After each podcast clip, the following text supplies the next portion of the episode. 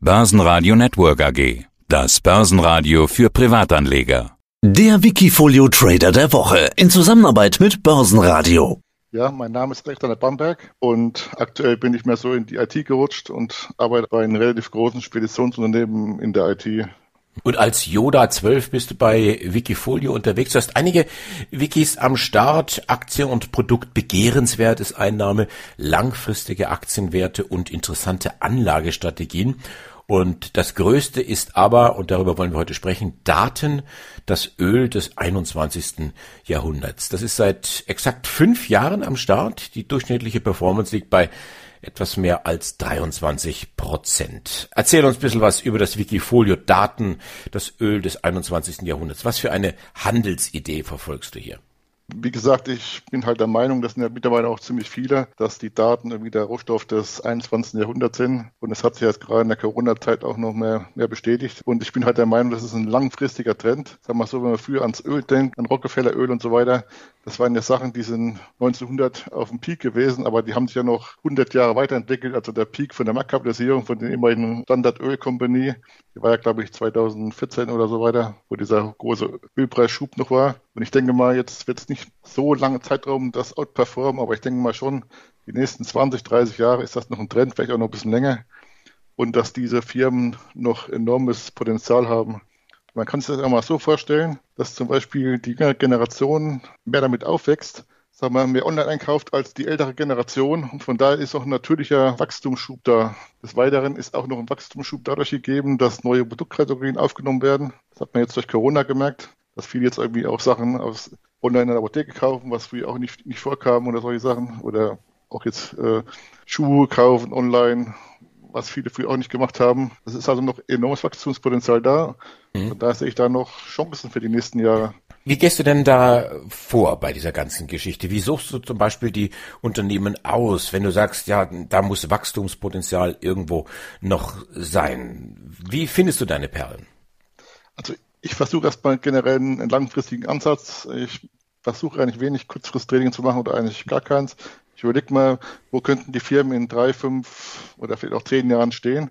Wie gesagt, von der Überlegung raus denke ich mal, dass Amazon dann noch Chancen hat. Generell versuche ich nicht ganz so riskante Unternehmen zu, zu investieren. Also jetzt einmal nicht die extrem teuren Werte oder die ganz großen Highflyer, weil da sind immer extreme Risiken dabei. Ich habe eigentlich den größten Teil im Portfolio haben eigentlich Firmen, die schon Gewinne machen und selbst die wachsen ja noch ordentlich. Und zwar ist es ganz rein von der Überlegung her gesehen, das ist mal vielleicht auch für die Leute mal interessant. Wenn man so eine Firma hat, sagen wir so, die macht 100 Millionen Umsatz und ist profitabel, hat 90 Millionen Kosten. Und dann suche ich meistens Firmen, die sich gut skalieren lassen, also wo du mit mehr Umsatz relativ wenig zusätzlich Kosten hast. Das ist ein riesen Vorteil, das schätzt man meistens auch so. Wenn so eine Firma, die 100 Millionen Umsatz macht und, und 90 Millionen Kosten hat, den Umsatz um 10 Prozent steigert, das ist ja nicht extrem viel, und die kosten nur um 5 Prozent, ist man nämlich erstaunt, was das für eine Gewinnsteigerung bringt. Dann hat man eine Steigerung zum Vorjahr von 55 Prozent. Das ist schon enorm. Und solche Firmen sind halt eigentlich aus meiner Sicht die besten Firmen zu investieren, weil da hat man nicht so ein großes Risiko. Und wenn solche Firmen noch, ein, noch eine gute Marktstellung haben, dann ist das schon ideal. Das heißt, wenn ich mal kurz äh, da reingrätschen darf, ähm, du hast so den fundamentalen Ansatz. Ist Charttechnik ein Thema für dich oder lässt du das links liegen? Charttechnik ist nicht mein primäres An An Anlagekriterium. Ich gucke mal schon ein bisschen drauf. Was ich versuche zum beiden sind so Firmen, die so wie so eine Fahnenstange reinsteigen, dann noch hinterher rennen, wenn so eine Firma so 50 gestiegen ist, mhm. kurzfristig. Sowas schaue ich mir an und dann mal den langfristigen Trend kaufe eher eine Unterstützung oder so, solche Sachen, oder wenn sie ein neues Alltag mal gemacht haben. Ich schaue mir auch mal den langfristigen Trend von der Aktie an, das ist auch meist interessant. Ich bevorzuge eigentlich Aktien, die so von links unten nach rechts oben laufen, möglichst kontinuierlich. Wenn die dann mal korrigieren, kann man da eher mal zugreifen. Hm. Und das heißt, wenn, der, wenn das dann in deinem Depot drin ist, dann suchst du auch irgendwo so den langfristigen Ansatz, kann ich mir da vorstellen, wenn du sagst von links unten nach rechts oben. Wie aktiv bist du denn eigentlich? Also momentan kannst du ja äh, eigentlich nur verkaufen. Die Cash Ausgabenquote ist ja de facto null, also du bist voll investiert. Ich handle eigentlich relativ wenig, weil, wie gesagt, hin und her macht Taschen leer und dieses habe ich noch gar nichts gekauft. Ich werde schon mal ab und zu mal, ich will es nicht alles bis Ewigkeiten halten, wenn durch eine Firma enttäuscht oder es kommt ein neuer Konkurrent auf, wo man denkt, der ist vielleicht besser, dann werde ich auch mal handeln, aber jetzt, ich habe jetzt nicht vor, da jede Woche oder jeden Monat irgendwas auszutauschen. Vom Markttiming ist meistens auch schwierig, dann irgendwas zu finden oder so. Und meistens, die Firmen haben eigentlich jetzt auch wieder jetzt gute Zahlen geliefert im, im Quartal, also meistens sogar sehr gute. Wenn man mal denkt an Alphabet oder Amazon oder PayPal, wir hatten alle super Zahlen gehabt. Von daher kann man ja dabei bleiben. Also langfristige Wachstumsstory sehe ich langfristig noch Chancen. Mhm. Da muss halt auch ein bisschen darauf achten, dass die Firmen mit der Gewinnentwicklung mitwachsen oder so weiter. Selbst so einer der Top-Performer, Fabersoft oder so weiter, die ist zwar auch extrem gestiegen, aber über die Jahre haben sie auch den Gewinn entsprechend gesteigert. Also die Firma ist nicht wesentlich teurer geworden und da sehe ich da auch noch langfristiges Potenzial. Aber jetzt so vom Ansatz her, wir kommen ja aus dieser äh, Corona-Pandemie mit hauptsächlich IT-Werten, die sehr stark gewachsen sind, also Werte, die in der Pandemie gesucht sind. Jetzt hatten wir zuletzt so eine Art Sektorrotation. Da sind auch viele Tech-Werte dann wieder aus vielen Depots rausgefallen. Ich habe bei dir auch Verkäufe gesehen. Das heißt, du hast da auch ein Stück weit mit rotiert, wenn man so will eigentlich weniger. Das waren halt nur kleinere Verkäufe, die Cashquote ein bisschen zu erhöhen. An sich habe ich jetzt in diese speziellen Gewinner wie Essenslieferanten und so weiter nicht investiert und habe es eigentlich so weiter laufen lassen im Großen und Ganzen. Ist halt immer schwierig, Prognosen zu machen für die Wirtschaft ich bin auch eher so ein Anhänger von Peter Lynch und so weiter, sagt auch immer, das bringt relativ wenig. Vor allem hat immer schon zwei Parameter. Man muss erstmal sagen, ich bin zum Beispiel der Meinung, ich interessiere mich zwar für solche Themen. Zum Beispiel bin ich der Meinung, dass die Inflation steigt und man merkt ja immer mehr davon. Aber selbst dann, wenn ich richtig liege mit der Annahme, dass die Inflation steigt, dann ist immer die Frage, wie geht die Börse drauf? Haben sie dann Angst vor Zinssteigerungen und, und die Börse fällt?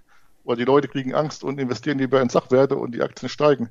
Das sind auch schon wieder Parameter, wo du mehrstufig denken musst, was die ganze Sache relativ schwierig macht. Mhm. Ich versuche halt einfach in Firmen zu investieren mit einem guten Geschäftskonzept. Die werden dann auch bei schlechten Marktphasen und steigen dann langfristig im Wert. Ob sie jetzt nur nächsten Monat 10% fallen oder steigen, das kann ich ja kaum beeinflussen im mhm. Endeffekt. Daten, das Öl des 21. Jahrhunderts, du hast derzeit 20 Werte etwa bei dir im äh, Wikifolio. Jetzt unter uns gesagt, welches ist denn dein Geheimtipp?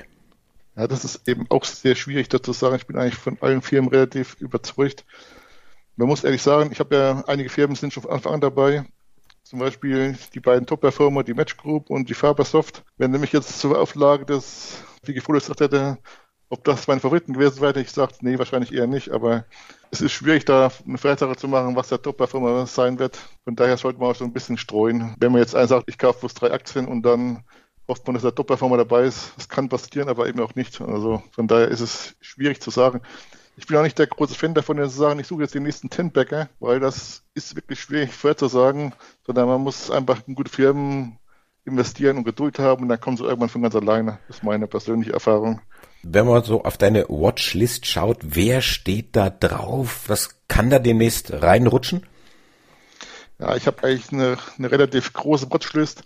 Also was zum Beispiel relativ interessant ist, was ich noch drauf habe, wäre zum Beispiel Kaspi. Das ist zum Beispiel die Amazon von Kasachstan. Das finde ich ganz interessant. Die ist auch nicht so extrem teuer.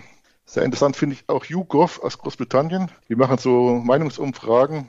Sowas ist wahrscheinlich dann in Zukunft auch noch mehr gefragt, solche Sachen. Vielleicht gibt es auch mal in der Politik dann auch mehr so Online-Abstimmungen und so weiter. Da könnte YouGov dann auch eine Rolle spielen. Was jetzt relativ neu an die Börse gekommen ist, ist Oscar Health in den USA ist ja immer noch so ein bisschen kritisch mit der Krankenversicherung. Da gibt es noch keine optimale Lösung, die ist sehr teuer. Da wäre schon ein interessantes Thema, aber wie gesagt, da gibt es auch viel Konkurrenz. Also ich merke schon, da kommt einiges zusammen, da gibt es auch noch viel Gesprächsbedarf dann in der Zukunft. Dann wollen wir an dieser Stelle vielleicht mal einen Punkt machen, eine kleine Zäsur machen und ich bin gespannt, was Yoda 12 beziehungsweise Alexander Bamberg in Zukunft noch für uns hat. Er ist der Herr des Wikifolios Daten, das Öl des 21. Jahrhunderts. Ich danke dir sehr herzlich fürs Interview. Alles Gute, Alexander. Ja, ich bedanke mich auch, wünsche dir alles Gute und viel Erfolg an der Börse weiterhin. Wikifolio.com Die Top-Trader-Strategie. Börsenradio Network AG.